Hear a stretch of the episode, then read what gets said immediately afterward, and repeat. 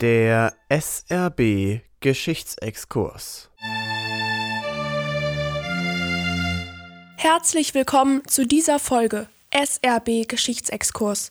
Mein Name ist Lisa Aretz und mit diesem Format möchte ich Ihnen bedeutsame historische Persönlichkeiten näherbringen.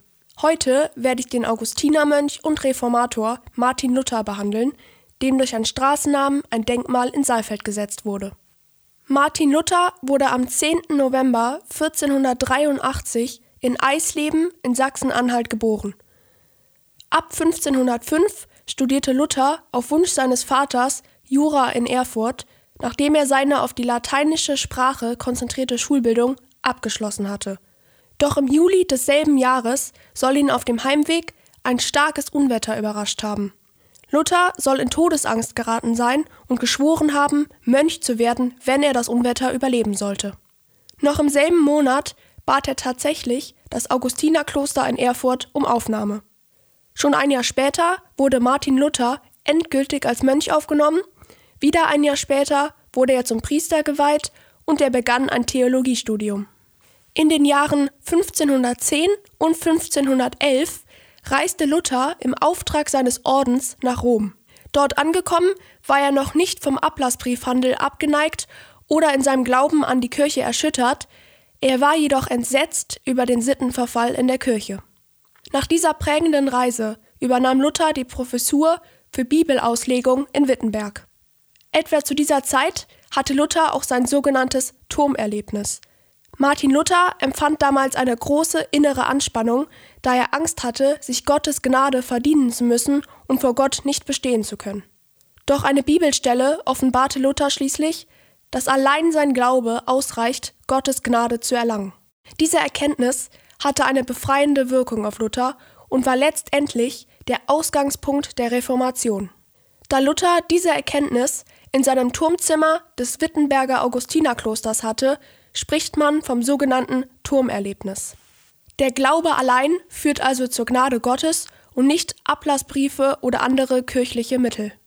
Zur Grundlage und Autorität des Glaubens erklärte er allein die Bibel und nicht Kirchenväter oder Päpste.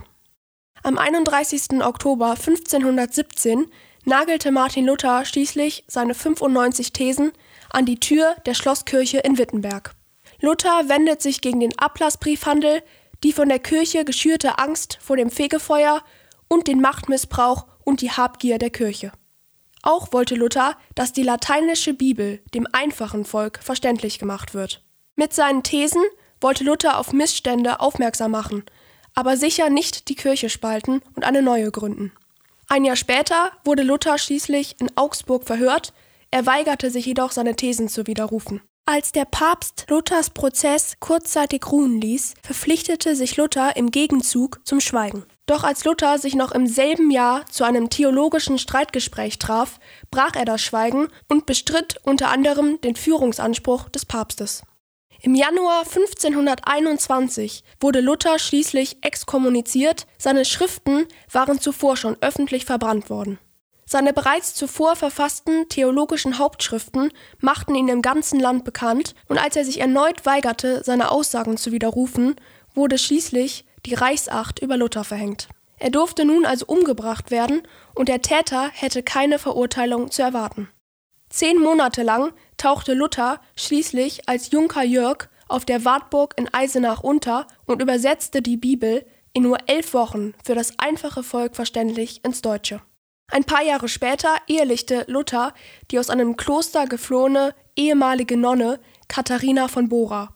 Mit ihr hatte er sechs Kinder. Am 18. Februar 1546 starb Martin Luther schließlich im Alter von 62 Jahren. Zusammenfassend ist Martin Luther also der Begründer der Reformation gewesen. Außerdem trieb er durch seine Bibelübersetzung die Entstehung einer einheitlichen deutschen Sprache entscheidend voran.